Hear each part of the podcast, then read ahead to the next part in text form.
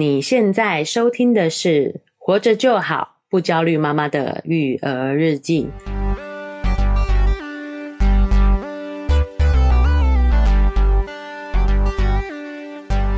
我是营养师肉圆妈，大家好，我是奶舅。我们这一期的话题呢，是要聊“抖音一响，父母白养”这句话呀。刚刚有一点在争辩，因为我觉得这句好像没有对我来讲没有很熟悉。因为肉圆年纪比较小，其实没在用抖音。对。他还不到用抖音的年纪啊！啊，我觉得用抖音的可能是啊、呃、小学生，是他们啊有自己的手机才会开始去使用这个软体。嗯，好，那除了是我们的小孩呢还没有到这个年纪之外哦，对，我那就自己本身也没有那么的抖音认同这句话啦。哦哦是哦，嘿哦，因为呢，如果抖音一响你就白养的话。我觉得可能不是抖音的问题。哎、欸，你很 你很过分哎，哪会、啊？有点太直了，是不是啊？好，那我也顺便科普一下，其实抖音这个软体是在大陆的叫法，嗯，在台湾其实是叫 TikTok，而且其实是两个系统，对不对？对对，我们看不到大陆那边，中国大陆那边的。对，中国大陆的内容呢，是透过台湾的搬运工，我们讲搬运工，他把大陆抖音的内容搬到 TikTok 上的，其实两边是完全不一样的。是。啊，TikTok 其实是呃严格意义上讲，它是海外公司，嗯，但是。确实也有中资，哎，中资的背景在里头，所以 TikTok 在很多的讨论上也有这个资讯安全的问题。是，对。但回到我们育儿的话呢，就是现在的小朋友们呢，好像在小学生这个阶段啊，应该说小学以后的阶段呐，哦，就开始会抖音沉迷的这个上瘾的这个状况，确实会担心哎，确实会担心，因为我们也是会聊说，哎，什么时候该给肉圆有手机？基本上有联络需求，应该可能就需要。对，对不对？为什么你要偷笑？因为我们都拐他说，这个法律规定，十八岁才能办手机，十六岁以上哎才能办手门号。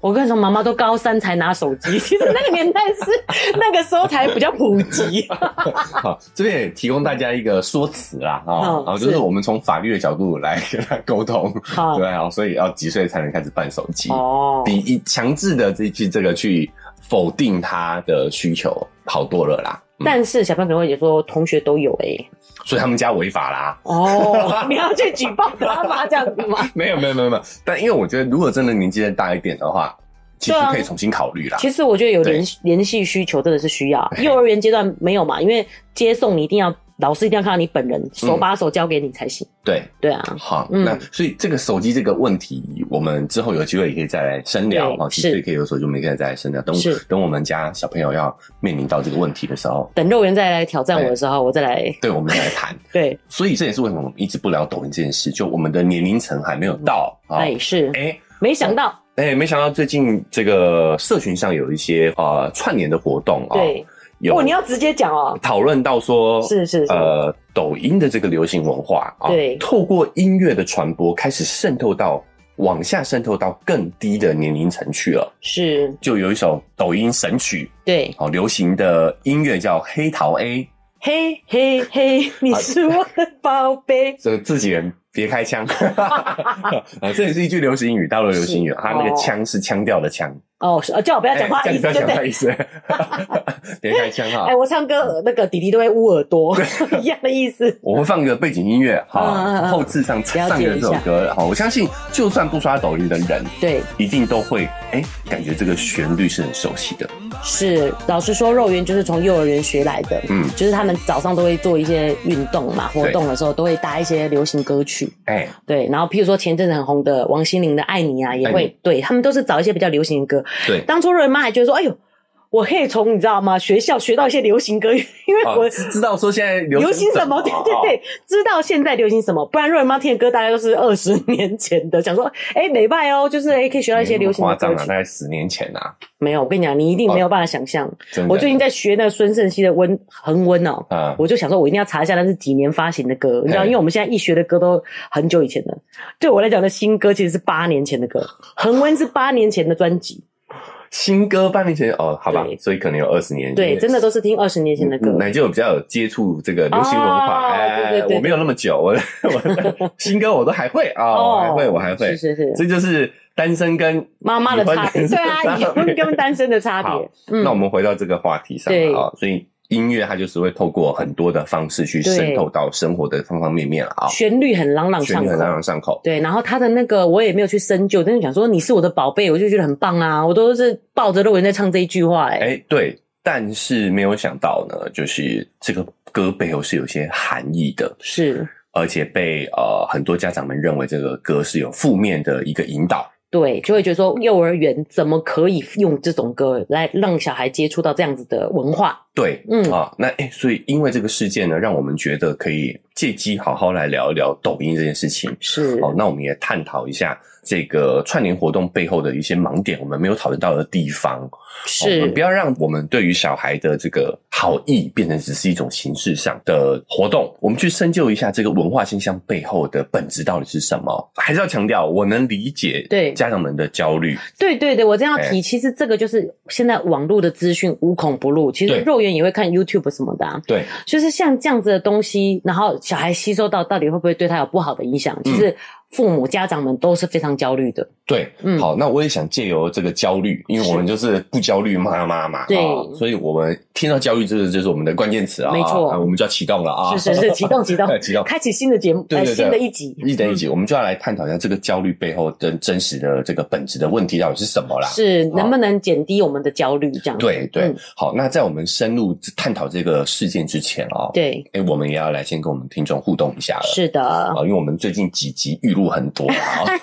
这么直接，对 对对，所以开场我觉得肉圆妈也有点生疏，有跟有这个追踪肉圆妈这个粉丝团的，对对对的这个。听众朋友应该都知道，最近在忙搬家，对，所以有先预录，所以预录了很多期，然后才会诶这么多跟听众的互动都累积着。没错，不知道听众会不会觉得很感动？就是瑞文妈明明搬家这么这么这么忙碌，然后周一还是有如期的生，就是更新新节目哦。是你的意思是有很多的这个创作者搬家就停更了，是这样吗？我倒是不知道有没有停更。好好，这个角度不错不错，是我自我鼓励。没错没错，肉圆妈是觉得搬家真的是太忙了，真的是超级忙了，是是完全没有空可以做这件事情。好，所以忙完了，我们开始可以正常录音了。对，没错，我们也来跟我们的听众朋友们互动一下。是的，也很期待这个环节啊。对，那我们先从董内这个部分开始。第一位呢是坤达，董内我们一百元。坤达是我们的老朋友了，老朋友已经是第三次了。但他这次留言是，请两位不用担心，弟弟会成长得很顺利。哦，在鼓励我们的小弟。啊、哦，他应该是听到我们那一期讲呃戴口罩导致这语言迟缓普遍发生的这个事件啊。是的，好，那啊那一期我们这个自己也觉得聊得很开心，没错，也觉得很有意义。是啊，其实我们不焦虑的一个秘诀哦，就是透过这样的一个分享跟讨论，嗯，哦，来去释放我们内心的这些。感受对，或者是自己有点疑惑，真的也是会想说自己是不是真的有哪里没做好？对，透过这样的讨论，诶，慢慢的越来越明朗。对，嗯，这也是其实我们成立这个频道一个很本质的原因呐。是的，透过我们在交谈的过程当中，自己先梳理。是，哎，那我觉得我们听众也有可能会遇到跟我们同样状况的。对，听我们梳理的过程，可能对他们也有帮助。哦，哎，这是我们成立的一个初衷。没错哦，对，那确实也有遇到相同状况的听众们，在我们节目上有一个互动，是，哦，希望对彼此哦都是有一个疗愈的一个帮助啦。哎，没错，坤达他也有跟我私讯，就是他也自己也意识到自己其实过去也有一些这样的状况、这样的问题。嗯，那我们再另外找时间讨论。好，嗯，OK，好，那这个感谢他的赞助。对，谢谢坤达。哦，那也很关心他，关心弟弟嘛，啊，对。但是我们其实没有那么的急心急，我们就呃愿意是愿意给自己的孩子一点，哎，不是我的孩子啊，愿意给自己家的小朋友对多一点时间跟耐心的，是。好，所以我们也感谢你的关心。是的。也愿意呢，哈，给这个弟弟更多一点时间。对，相信他有他自己的节奏啦。没错，嗯、对，那跟就是关心的朋友报告一下近况嘛。是是是，你确定有人关心吗？就是我觉得也是一个正面的消息，哦、就是透过我们有积极的去做语言治疗，哦、对，然后对，就是还有一些物理治疗的部分，嗯、就是。做一些运动的活动，这样子，他的进步也非常的多，很明显，多了很多的声音啊，欸、互动啊。他现在会说要要要要要 哦，所以你看嘛，就是他们其实只是把这个阶段延后了，是啊，因为中间疫情的阶段就可以等于是他的空白。对，互动减少了。对，嗯，哦，就跟奶舅的工作一样，中间停摆了一段时间嘛。是啊，那等疫情过去，像现在，现在疫情减缓了，对，就会慢慢的上轨道了。没错，所以大家真的有时候不用担心。是，就就当这一两年放个假吧，好不好？哈，大人也是，好，那小朋友也是嘛。嗯，就是他。空白的这一年，其实之后时间他们会很快速度就可以补上的，对，没错。另外一方面也提醒有这样的状况的家长们呢，小朋友如果有一些迟缓的问题的话，哎，不要逃避，对啊，勇敢面对。嗯，我自己有带过弟弟去上课，上课，嗯，他很喜欢呐，对，哦，这对他们来讲是一个很快乐的过程。是，对对，就是童年就是尽量的玩嘛，其实这也是一个玩玩乐，对啊，也是一种学习，对他们来说。哦，所以跟各位听众建议嘛，如果遇到了这样的一个状况的话呢，我们积极的去参与治疗。我觉得奶舅上次下的这个结论很好啊，嗯，想法上可以很鸵鸟，弟弟只是比较慢，还没讲话啊，确实也是，这哪里鸵鸟了，对不对？对，但是行为上要比较积极点，去看医生啊，然后去做复健治疗。对，该做的做嘛。对啊，对啊，该做的去做一做，做嘛，是。好，好，接下来下一位听众是 Maggie，他 donate 我们五十元，哦，感谢他，谢谢 Maggie，他说谢谢你们的 Podcast，每天陪着我开车度过塞车的时间，希望你们能一直继续下去哦。哦，好像也有很多听众这个反映说，他们也是开车的时候听的。哦，有反映常常遇到塞车问题啊。这个要打电话给交通部，对，交通部跟跟我们抱怨没有用。是是是，对，嗯，哦，就是哎，发现我们的听众也应该有部分是职业妇女，对，是的，所以他们才需要去上班啊，嗯。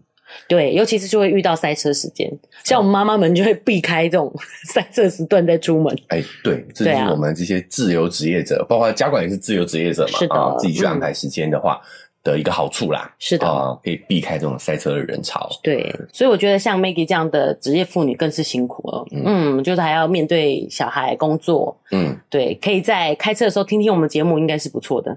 对，我自己也是会在通勤的时候听一些音频啊，是，对，好，就走路的时候啊。对，搭车的时候，等车的时候。那肉圆妈时间比较少，我主要都是听自己的节目这样的。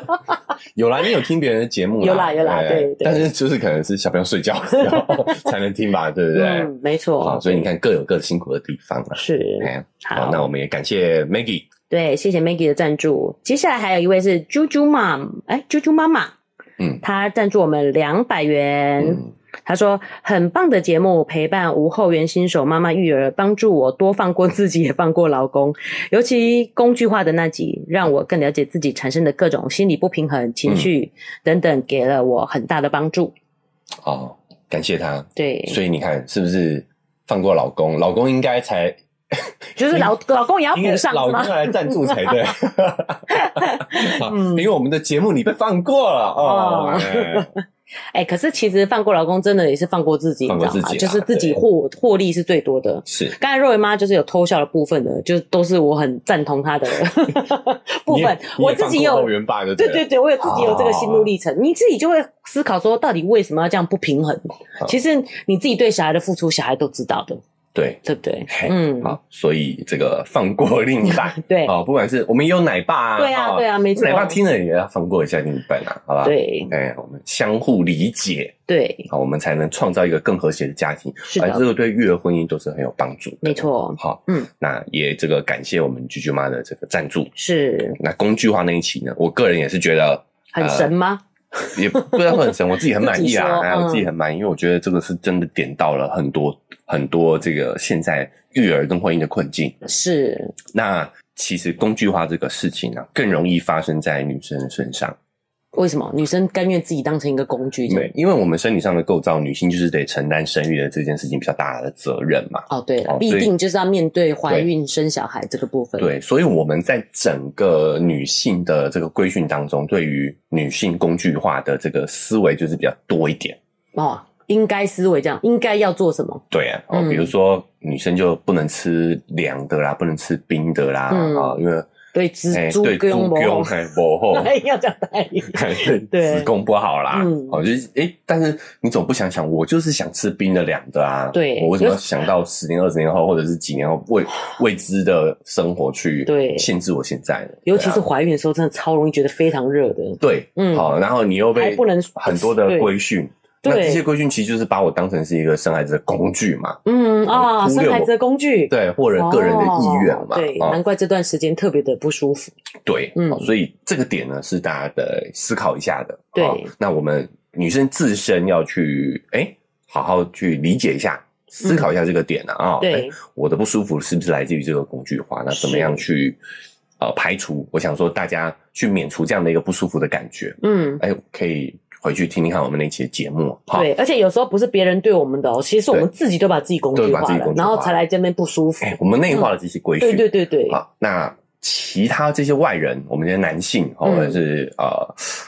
这个年长的女性，对，哦，年长女性自己也会把女性工具化，嗯，我们也要意识到这一点哈。啊，我紧龙 N A 啊，对对对，对啊，我们以前都这样，所以就是延续下来的，是，所以这一点确实是值得醒思一下，是，也希望大家可以多多的去分享。嗯，好，我们意识到这个工具化这一点其实蛮重要的。是的，好啦，那我们这个因为时间关系，就先停在赞助这块好了。是，其余的跟观众的一些互动内容呢，我们放在之后的集数再跟大家反馈。对，好，那我们就回到这次的主题，嗯，抖音上头。啊，探讨抖音这个主题，我们就先从这次的事件开始讲起好了。好，就是《黑桃 A》这首歌，对，到底有没有那么值得去被批判？若云妈自己是觉得没有啦。因为我其实整首歌我都会唱，然后，因为我觉得那个舞蹈很棒诶，就那边扭来扭去啊，然后就是我自己也顺便瘦身一起跳。你可以去上 YouTube 看，它有那个影片版，就是边跟着一起跳。所以表示我对于这些字应该都是知道的，我不觉得有什么问题诶。啊，好，就是他被批判原因呢，是因为这首歌哦，《黑桃 A》，它的意义含义其实是一支酒。哦哦，黑桃 A 是一支酒，黑桃 A 是一支酒的昵称。现在先就是岔开话题一下，我觉得奶舅真的是非常的了不起，就是一种出淤泥而不染。为什么？像若瑞妈是完全没有接受这些酒啊，就是然后 pub 的文化，夜店夜店文化，我从来没去过，真的假的？所以我就完全不懂嘛。OK，你这些人会觉得很邪恶的人，是不是自己其实内心很邪恶？好，代表你去过夜店啊。对啊，不是啊，对，然后可是 奶就是对这方面其实是有接触也有了解，但是却不。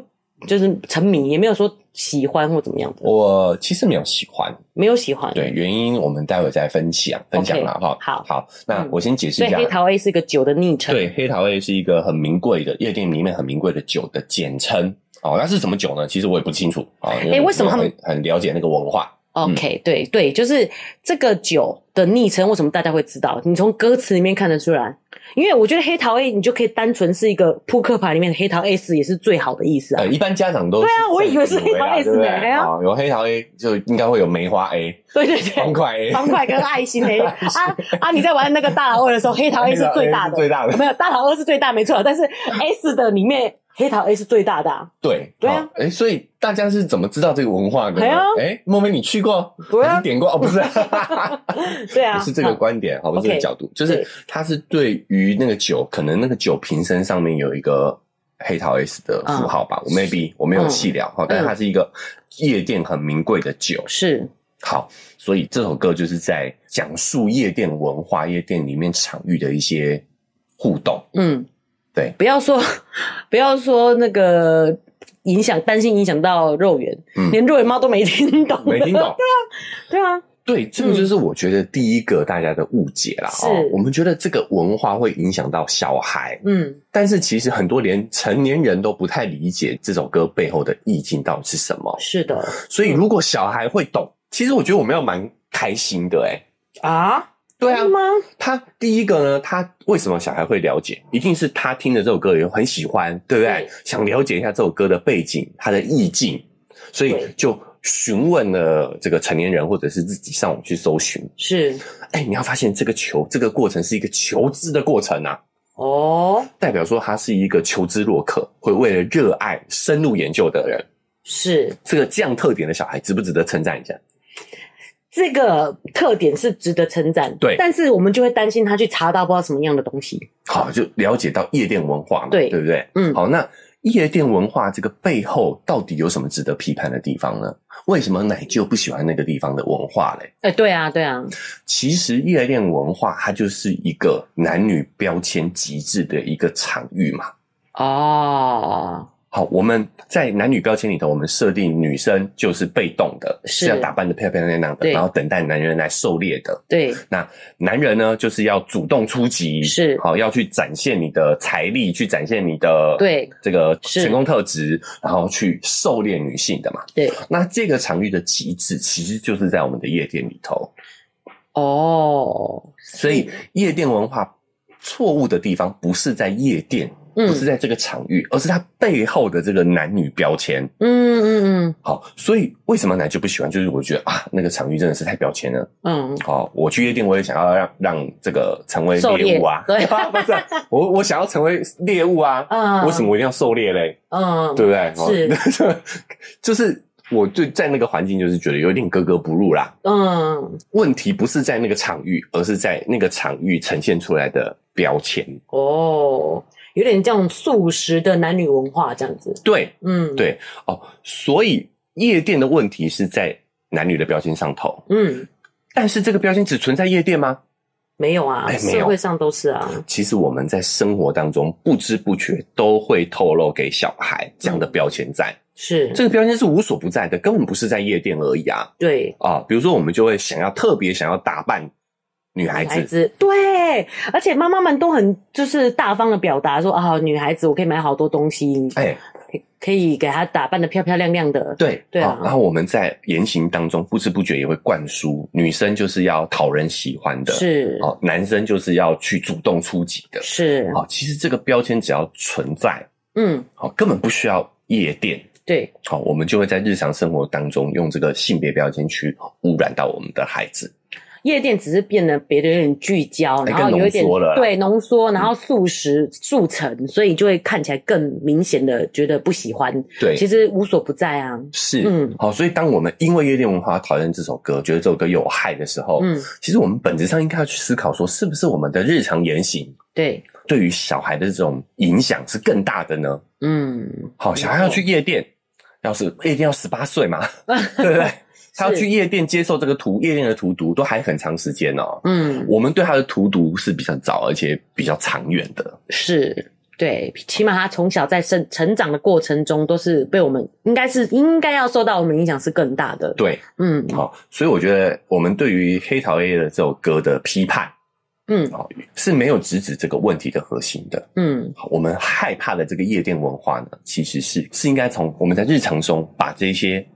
性别标签拿掉哦，开始的哦。瑞妈一开始本来也没有很懂，其实我们一开始从这首歌去、嗯、呃聊这件事情，主要是因为大家对于这首歌的流行，嗯，让家长们感到害怕了。对，因为这后面介绍的是夜店文化，对，那家长又不想要让小孩去夜店嘛，对，对不对？就不想要让他去接触到夜店，哎、欸欸，所以就对这首歌感到害怕。对。哦，哎、欸，但是小孩如果他知道这首歌的话，就会知道夜店啦、啊，就会知道夜店了嘛。是是嗯，那其实是是不是就是一个机会教育的好时机？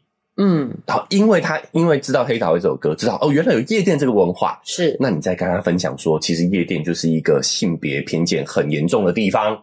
哦，这个要等奶请奶就来帮我教肉圆了，没问题，不懂，教给我，好吧？嗯，没没有啊，就是就我们刚刚讲的嘛，对，刚其实已经跟大家分享了，嗯，它就是一个性别偏见浓缩聚集的精华之地嘛，是啊，嗯，就不能讲精华，那是糟粕，对啊，糟粕之地，对。啊，所以你你他是因为这首歌去了解，他等于是可以。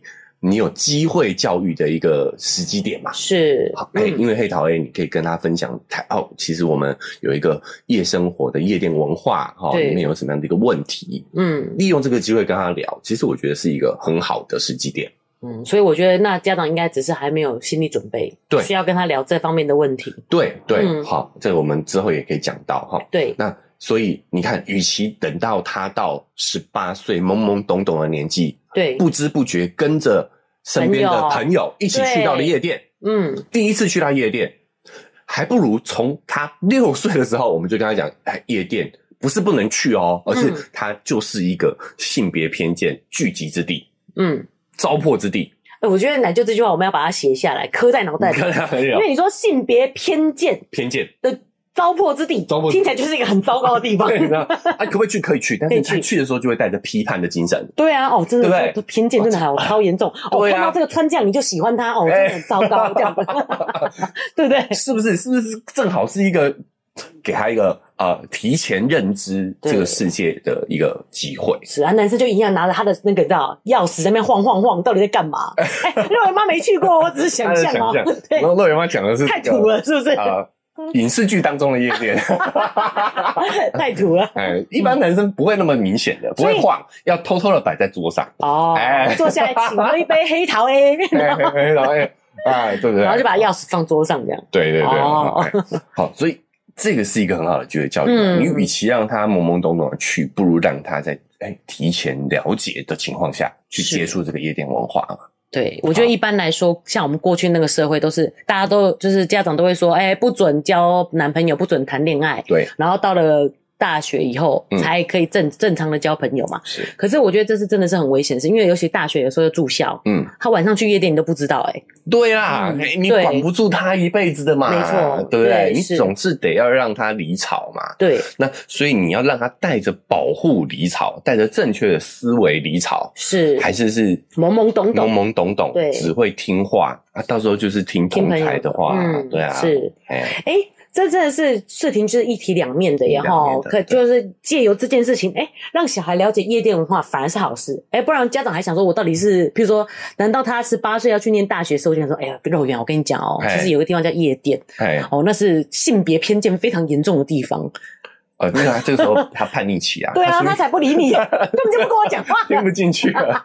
对，还不如趁他现在这个时候比较接受，比较容易接受你的你的这个建议的时候，是好好跟他提前跟他聊聊嘛。对，每个都是一个机会教育哦。对啊，当然是他理解，哎，好奇这个这首音乐的文化的前提之下嘛，对不对？你可以跟他哎顺便分享一下。所以肉圆妈看起来有点莫名其妙原因，所以其实肉圆根本就一点。影响都没有，他根本就不懂。然后，可是我妈妈却觉得这件事很严重，然后严正的把他抓过来，就说：“你知道这首歌有多不好吗？他讲的是什么什么什么，这样不是很奇怪吗？他根本就不理解啊！现在还不算是那个需要跟他讲的阶段。这个搞搞错顺序了，对吗？嗯，因为我们要解决是他的好奇，对。但是你如果他没有产生好奇，你就跟他讲话，他反而会产生。好奇，好奇对、嗯、他反而会自己想要更去探究嘛，是，好，所以这个顺序要搞清楚嘛。嗯，哎，如果他对这个歌曲有理解，对，产生疑惑，是，你就这个就是一个很好的机会。分享的时机，嗯，好，哎，刚才聊聊，讲讲这个聊聊夜店文化，嗯，啊，这个妈妈年轻的时候也常去。啊，不是啊，好，爸爸以前哇，哦，不是，啊，就是开玩笑了啊，但是大家知道，就是趁这个机会，其实可以跟他聊一聊，嗯，我相信夜店也有好的部分，它确实是一个哎蛮放松、听音乐、嗯，动身去的地方，对，哦，不完全是那个不好的，是，但是它的。基底就是这样的一个场域，嗯，啊，得让我们这个小孩跟自己都提前了解一下。没错，好，嗯，好，那我们再来聊第二点哈，嗯，第二点呢，就是我们好像把这个关注点都放在孩子身上了哦。对于抖音的这个 TikTok 危害，对，我们好像都觉得啊，都是小孩中招，嗯，沉迷，沉迷，嗯，是这样吗？哦，其实根据奶舅的观察，我发现大人才是重灾区啊。我现在讲也不算题外话，就是其实我蛮委送的。就我今天带弟弟去上课啊，嗯嗯嗯，然后明明上课的时候小孩应该要很专注嘛，然后外面的家长们全部都在划手机，这还不是问题哦。有一个妈妈已有三次把音乐都放出来，而且是不小心放出来，你知道吗？对对对，对啊，他一定在划，对对对啊，滑有音乐的东西啊，很大声啊。其实这是一个趋势啊，嗯。你看，IG、Instagram 跟 FB，它现在其实都有短影音，YouTube 也有短影音了啊、嗯哦。那所以确实真的也很容易不小心就会把 滑 FB 有时候也会看着文字，看着文字，突然就跑跑出短影音来。对对对，嗯、所以其实有时候这个呃已经无孔不入了啦。我们就讲这个这是一个社会趋势。嗯嗯嗯。为什么呢？因为他们发现我们对于这种影音的接收就是很直觉的嘛。嗯。好，不知不觉就接受了这些，就会一直看下去。对。哦，所以这个这个沉迷的这件事情呢，是是针对只要有这些电子设备的人。对，那我想请问一下，有电子设备的人是大人多还是小孩多？大人啊，所以大人才是重灾区啊。嗯，哦，应该是说这些东西它就是完全靠就是依人性设计的。嗯、你只要有手机以后，你就真的很难不去接触，然后就一直沉迷下去。对，所以我觉得大家更该关注的是大人受迫害，哎、欸，不是不是迫害，大人被毒害这件事情啊，因为上面真的太多更严重的伪知识、嗯，错误讯息。是黑桃 A 真的相较之下就是一个小咖啦。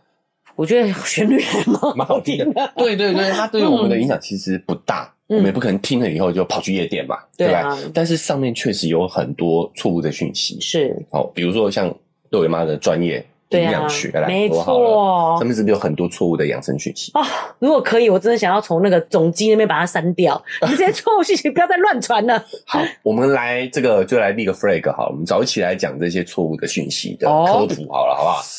但其实肉圆猫都没在看抖音呢。没有，我我们来收集嘛。那收收集太容易，太多了啦。哦，对，你只要看一些，他就开始全部都一直推播给你。对呀、啊嗯，对对对，哈。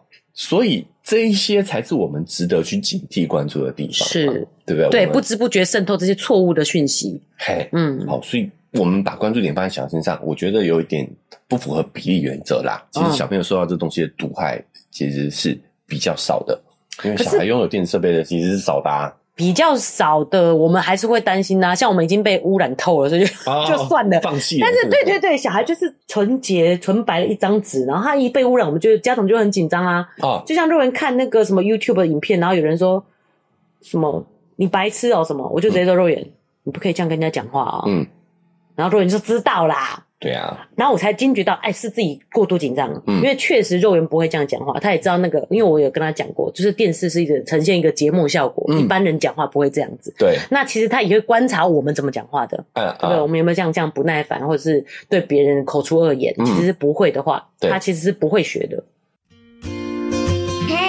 喜欢我们的节目吗？喜欢的话要订阅追踪啊！如果你使用的是 Apple Podcast，记得给我们五星好评。如果你觉得很有收获，欢迎你分享给你的朋友，这对我们来说很重要哦。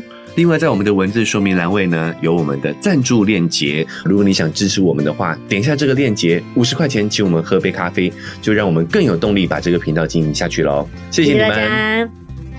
对对对，他其实是看我们怎么做的嘛，对不对？嗯，好，所以回过头来，我们据第三点，我们就来讲一下，其实我们对抖音呢，哈，也有所误会啦。哦，哎，就它其实就是一个大趋势。是，今天抖音不做，你会发现其他也都在做短影片，哎，也都跟进了。嗯，这就是只要有商业行为的存在，他们就会想方设法去影响我们。对，那影音呢，就是最好的影响方式。嗯，有价值的地方，人家就会做。对，而且所以这一点也证明说，其实大人应该也都很沉迷很深。对，就是这样子，他才有价值，才会继续越做越大嘛。是，嗯，那我们没办法阻止它的发生。对，好，所以我们对于这件事情的焦虑到底是什么呢？嗯，其实是呃，有学者提出，就是小孩童年的丧失。现在的小孩他已经失去所谓的童年了。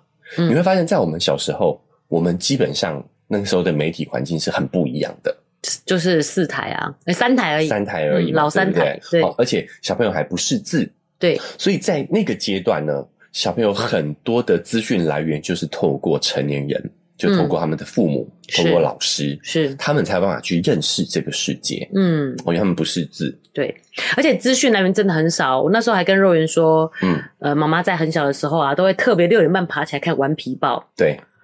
就是那个时候看这个已经是你知道吗？世界上最好的享受了，这样感觉。对，对啊，嗯。哦，那因为《王笔报》还没有文字，对对对对，所以我们才能看得懂在干什么啊。嗯。那所以你看，当有文字的时候呢，他就需要透过我们，对，他会问，嗯，这个在说什么？对，哦，或者是书本他们看不懂，所以需要我们念给他听。对，所以父母焦虑的其实是我们，好像逐渐丧失了中间人的这个角色。小孩认识这个世界，其实本来是要透过我们的，嗯，但他现在跳过我们这个中间人了，是中间人开始在焦虑紧张了，嗯，这个是这件事情焦虑的本质来源。哦，哎，小朋友原本是透过我们，我们小时候就是也是这样嘛，嗯，我们是透过我们的成年人来认识这个世界的。哦，譬如说我们看到什么有疑问，我们会直接问爸妈说：“这个是什么啊？为什么会这样啊？”对，嗯，好，但是他们现在可能刷着刷着。答案就告诉他们了，对，他们便不不再依赖我们了，就像来就刚才讲的黑桃 A，如果他好奇，他就自己去查，对，那他就知道了。而且现在的这些影片可能会直接用讲的，对，所以他们不会文字，他们也可以看得懂。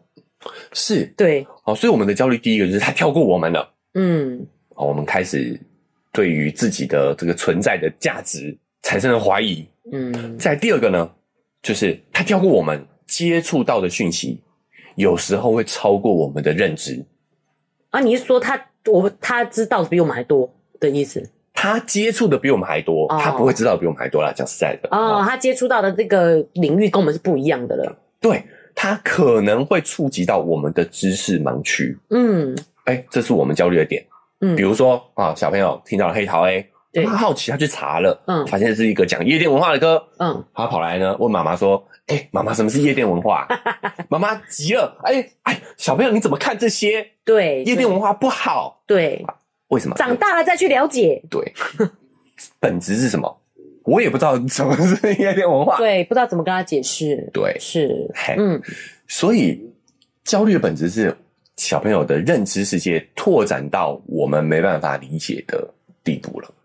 其实第一步，我们不喜欢小孩接触不好的东西，对。然后我们也不希望他可以接触到什么不好的、是负面的东西。但是其实这是没办法避免的，这是没办法避免。譬如说他在路上看到人家的车祸现场什么的，嗯、但是再来就是我们有这个解释权，我们可以解解释给他听啊。所以你走走路马路要小心啊，什么。我们如果有这样的能力的时候，我们并不会特别因为这件事而感到焦虑，对，对不对？所以你有没有发现，方法是你应该要提升你的认知。嗯，你其实我们的焦虑是觉得小孩超越了我们，他跳过了我们，接触到了我们没办法理解的事物。我觉得这可能要小孩再大一点。肉圆妈目前还没有这样的，还没有这样的问题。对对，因为其实这个他们，尤其是现在资讯这个爆发的时代，然后他们现在这么早就接触这些三 C 产品，这个进程好像都是都是一样的耶。嗯，像那时候我们跟宅女小红的时候，他就有说他的朋友。会用那个语音直接搜寻，因为他们还不会打字，他们还没学注音，还不会打字，嗯、但是他可以用语音去搜寻。嗯，这件事之前肉圆还不会，欸、他现在就会了。哦，他已经会用语音去搜寻这件事情了。嗯，所以好像是在某个年龄阶段，他就开始学某一个技能，然后就超越了我们可以认知的一个范围了。对，嗯，好，首先他超越我们这件事情，嗯，我们得接受啦。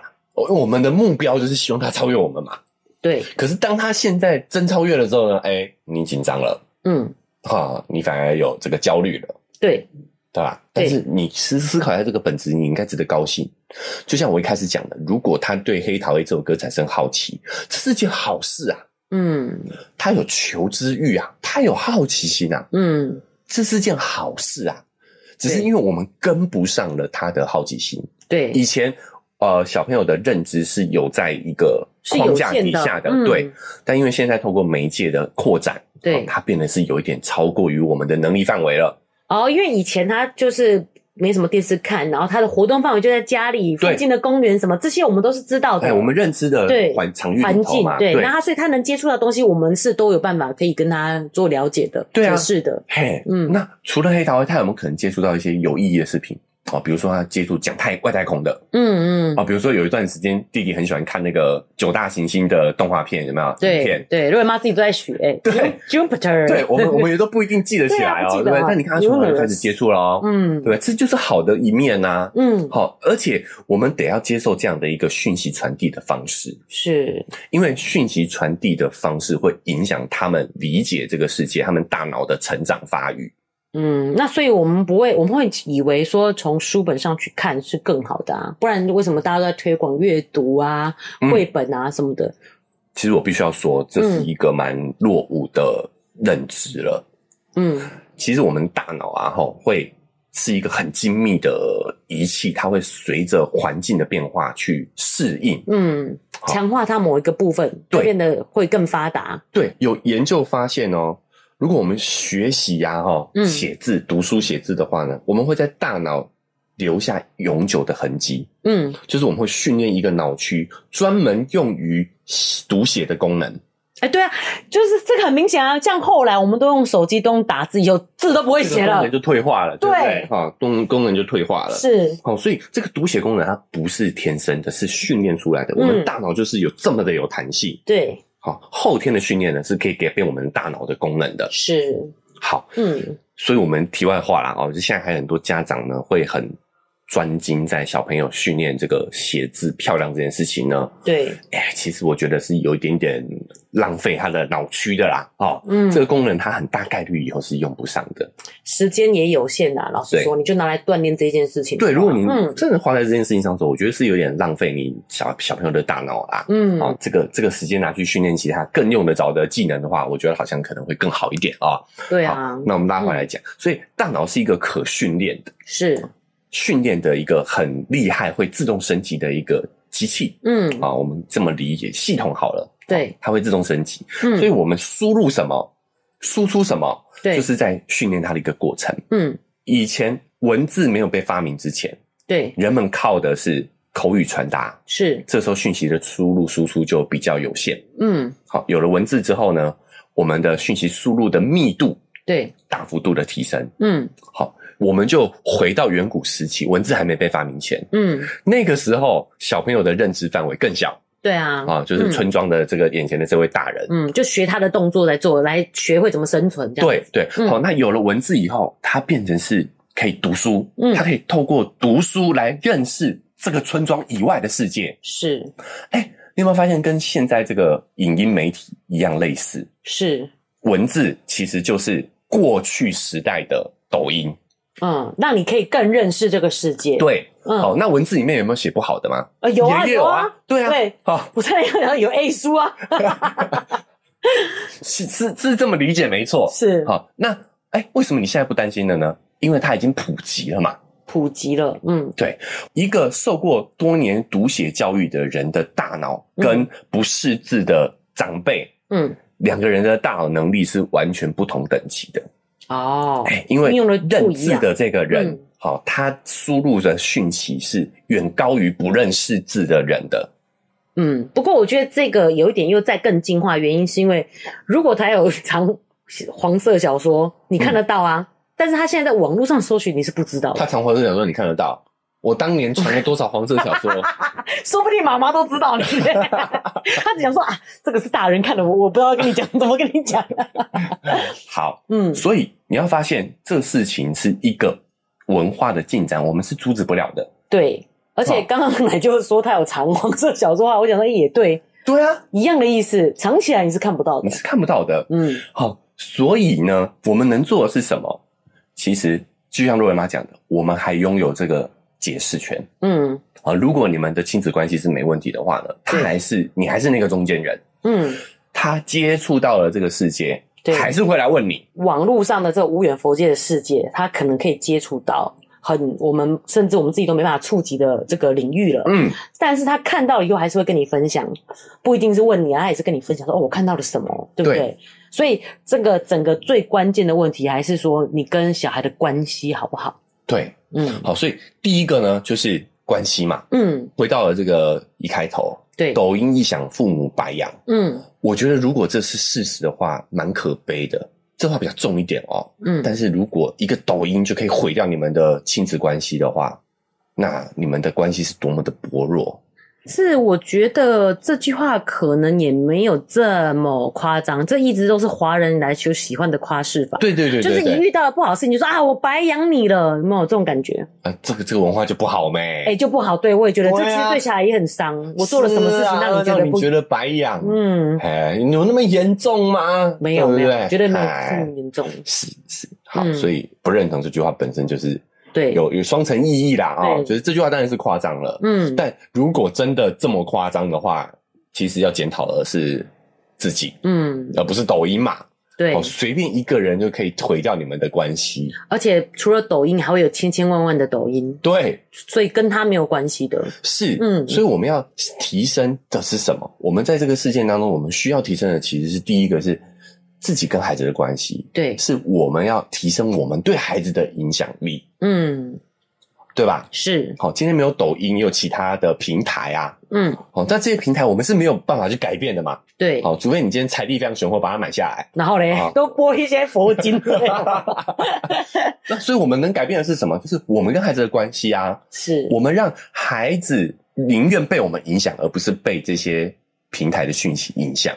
我觉得就是最重要是关系，嗯，然后来就讲这个问题，我嗯算是一个怎么讲陷阱嘛？其实父母真的都是要反过来检视自己，因为小孩现在是还需要你，还依赖你，嗯、所以你以为你跟他关系好像好啊？我这样讲会不会太狠？就是自己要去看你们两个之间的关系，他有没有对你的这种信赖？对，嗯，好，就我们与其担心这些平台。还不如回过头来好好建立我们对他的影响力。对，好，那其实很简单，嗯，孩子只会被他喜欢的人影响。哦，你会发现他会模仿他喜欢的人。嗯，好，这个是很简单的关键字。再第二个呢，是提升什么？提升你的认知边界。孩子的世界变大了，对，你不是要把他世界缩小。对啊，变成他的盖子，嗯，而是你要跟着他一起把这个世界变大呀，是，嗯，对吧？一起认识更更大的世界，一起认识更大的世界啊！哦，哎，孩子问你说夜店文化是什么？你不要急着去判评判他，不要急着去否认他嘛，嗯，哦，哎，回溯一下，回听一下我们非暴力沟通那一集，对不对？对，好，你可以跟他讲说，哎。妈妈也不知道哎、欸，嗯、哦，那妈妈也去做一下功课，我们改天再一起来讨论，嗯，对不对？我们约一个什么时间，我们来讨论一下什么是夜店文化，赶快去提升你的认知啊，认识一下这个世界嘛，是，对，因为未来他会遇到的阻碍跟问题。绝对不是只有黑桃 A 这么简单呐、啊，没错，黑桃 A 真的是小问题啦，是好不好？对，所以就先回到第一点哦，因为我们说对小孩要有影响力的话，我们需要让他喜欢嘛。对，那怎么样他会喜欢呢？总不能我们对他百依百顺，他会喜欢吗？不不不不，no，哎，不是这个感觉又是可以另外聊一期。好，但是简单讲了，你刚刚的问题呢，我可以这么这么这么延伸哦，嗯、就是我们没有边界的对他好，对。其实他不会喜欢，没有人喜欢一直被良好对待。是我们喜欢跟什么样的人？会有亏欠感啊，对对对，我们喜欢跟什么样的人相处呢？边界明显的人，我很清楚他的边界在哪里啊。好恶分明吗？好恶分明，嗯，对，他是有一个很清楚的逻辑的。是哦，这个这个是另外一个课题了啊。对，简单来说，你不会喜好无常。嗯嗯嗯，你有你的边界。但大致上，他的愿望是可以，他的需求是可以被满足的。啊，不是那种阴晴不定，对，喜怒无常，喜怒无常，他很清楚知道你的边界在哪里。嗯、对，那我觉得奶就讲这个，那也提醒到我们，其实就是我们真的也要很认识自己，以及认识对方的情绪。对，像呃，就是我以前就是无条件的对肉圆好，他在 baby 比较 baby 的时候，那后来长大以后，也是因为奶就跟我提醒以后，哎，我发觉其实我可以做自己。我就说哦，妈妈现在真的很累，我没有办法听你聊这个 YouTube 会上这个影片，也也可以耶，对不对？嗯、就是这个，就是你把边界拉清楚。我现在很忙，我在搬家，我很忙，我没办法，我没有空听这个，或者我在煮饭很忙，我没有听空听这个。不要忍耐的去听了以后，然后自己不舒服，然后忽然又爆发。对，这就是一个呃边界清楚的人。简简单说，就是一个人边界踩太深，什么都要管，嗯，嗯，嗯、啊，这个他也不会喜欢。嗯，一个人完全没有边界，什么都好，对。这个他久了，他自己也会很无力。嗯，好，所以你要有一个很清楚的边界，把他当成是一个只是还在成长的成年人。嗯，在复健大脑复健的成年人。你是说把小孩当成当成是一个哎，在大脑在复健对 的成年人对待，给他这样的一个尊重。对。对对对，像呃，我觉得举一个很奇怪的例子啦，就是我们去吃早餐的时候，肉圆就是我就说，哎，肉圆你要点什么？然后我就念给他听嘛。他说，那来培根蛋饼好了。嗯，然后结果来了以后，他居然不吃培根。哎，我就有点生气啊，我说，那你刚好点培根蛋饼，因为蛋饼比较贵耶。嗯，他说贵多少钱呢？不是啊，抠门啊！你既然喜欢吃原味，你就点原味就好嘛。原味就好。那他说我又不知道比较贵。我说，哎，对，哎，其实小朋友他还没有知道这件事情，加料要加价。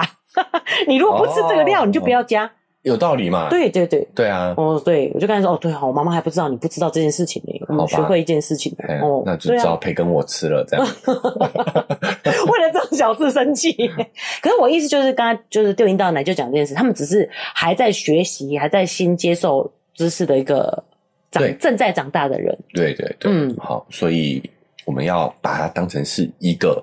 还在成长的成年人来对待啦，是啊，那你会发现，因为很多时候我们对成年人是有边界边界的，对，可对小孩我们就敢踩得很深，或者是完全不踩，对，奇怪嘞，为什么这样？因为我们对小孩其实是一个高低有一个高低之分的啦。哦，哦，就是要不就什么都好，要不就什么都要管，什么都不不准这样子。好，有机会大家如果感兴趣的话，我们也可以再啊延伸一起再来聊这件事情。好，我们回来这个就是要建立我们跟小孩的影响力嘛。对，第二个是扩大你的认知边界嘛。是，哦，我觉得第三点呢，就是。其实这也是抖音这样的一个新媒体的一个出现。哎，我可以先跳回第二点嘛？第二点，我觉得，哎，哦，刚才来就讲说，哎，当我们不知道时候，我们也可以很明显跟他，呃，就是很明确跟他说，我们不知道。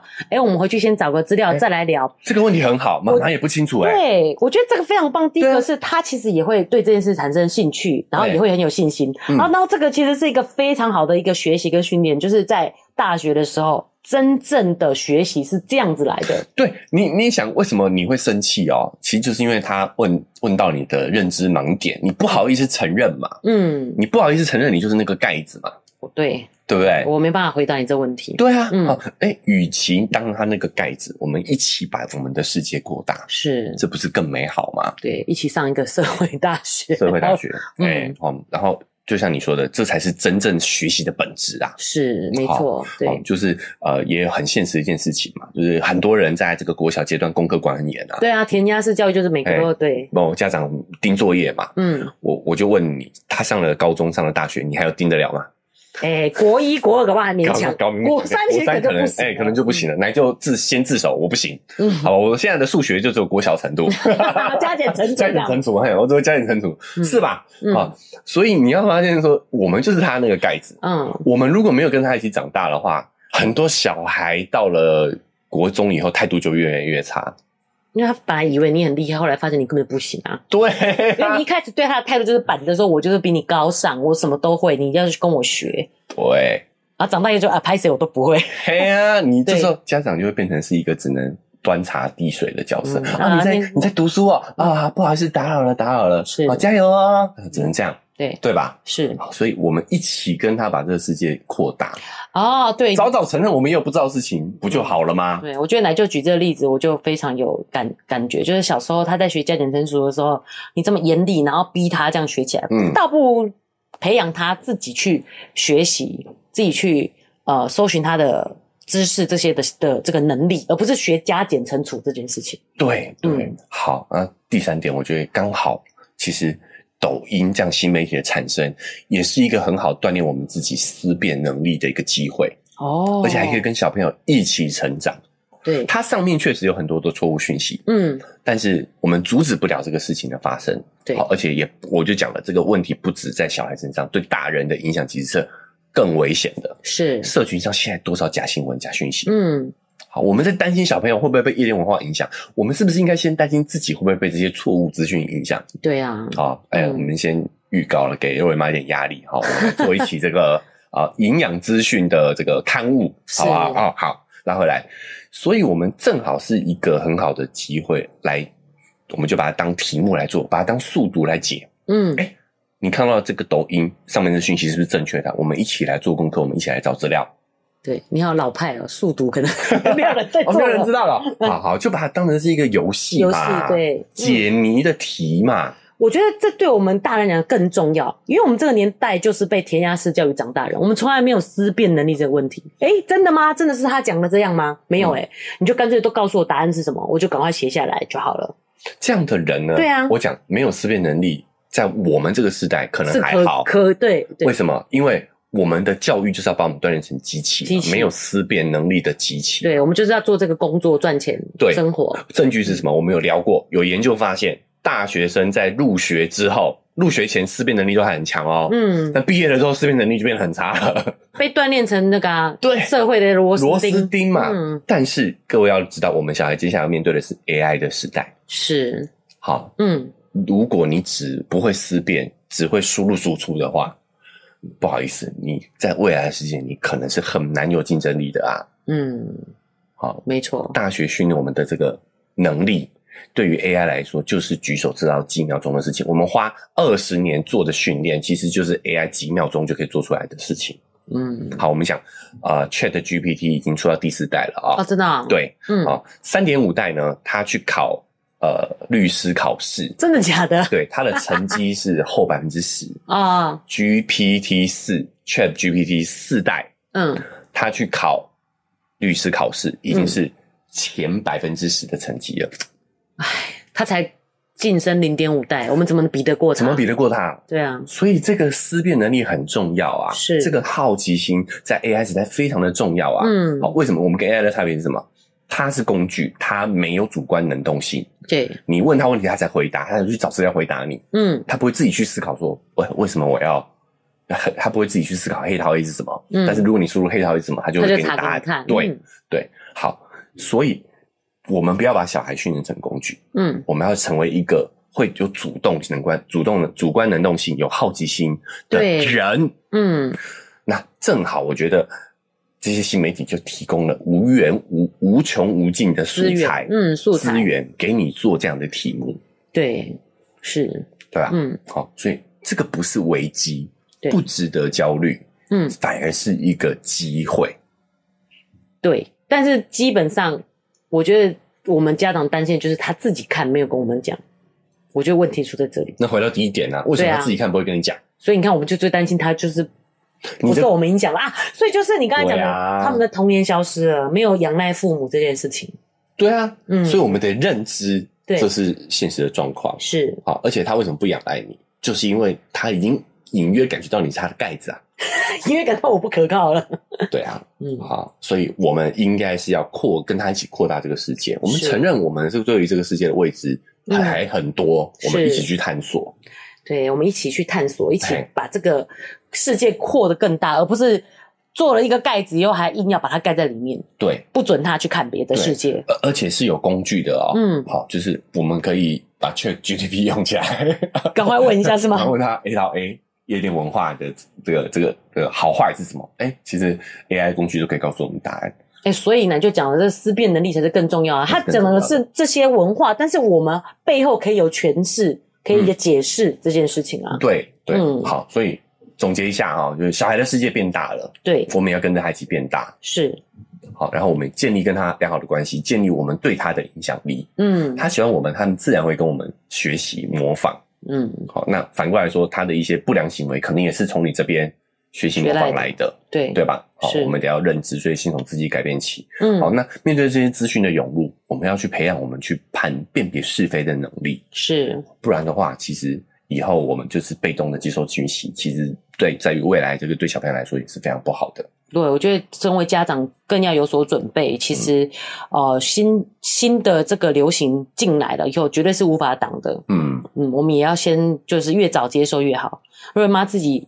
小时候也不是小时候，就是用有手机的时候，一开始有新的智慧型手机的时候，我就觉得说，为什么要边走边上网呢？你知道吗？我那时候有多土啊！我不能接受这件事情哎、欸。啊、哦，为什么为什么边走边上网呢？很危险，是不是？对，或者是什么事情回家查就好啊？有这么急吗？啊、呃，对啊，就是新的东西出来的时候，其实我都会有一点排斥，我自己有意识到，就觉得会先不能接受。嗯。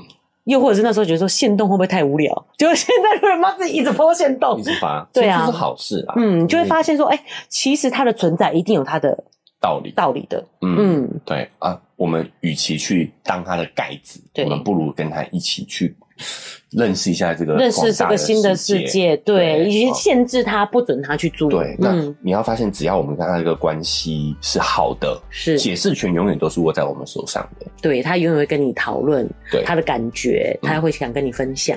对，嗯，所以焦虑的本质其实是我们对于小朋友跳过我们的恐惧。对啊，一种失控的感觉。对，那这个时候不是把这个问题怪罪在末端的这个媒体上，嗯、或者是怪罪在这个源头的孩子身上，是而是处于中间的阶段的这个我们，嗯，为什么丧失了存在这个这个中间的这个价值？嗯，对不对？对，应该好好去思考一下。嗯，那解决方法就是提升自己对孩子的影响力，对，提升自己对这个世界的认知，嗯，提升自己的思辨能力。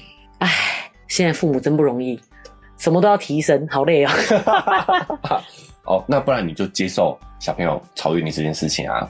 对对啊，对你可能完全没有办法，就是对去阻挡这些一切的浪潮了。是，对啊，换个角度想，其实提升自己也是对自己最有利的，对最有利的嘛。嗯、对啊，对。然后不然，我觉得退居幕后其实也是一个很好的、啊，嗯，对啊，也是一个选择啦，没有好坏啦。是，嗯，退居幕后，嗯。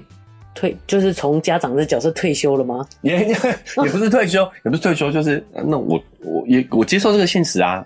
嗯，他这个世界很大啊，对，我我不想要跟着他一起往扩大，不想要一起再长大了。对啊，那我就退，不要让他的盖子喽。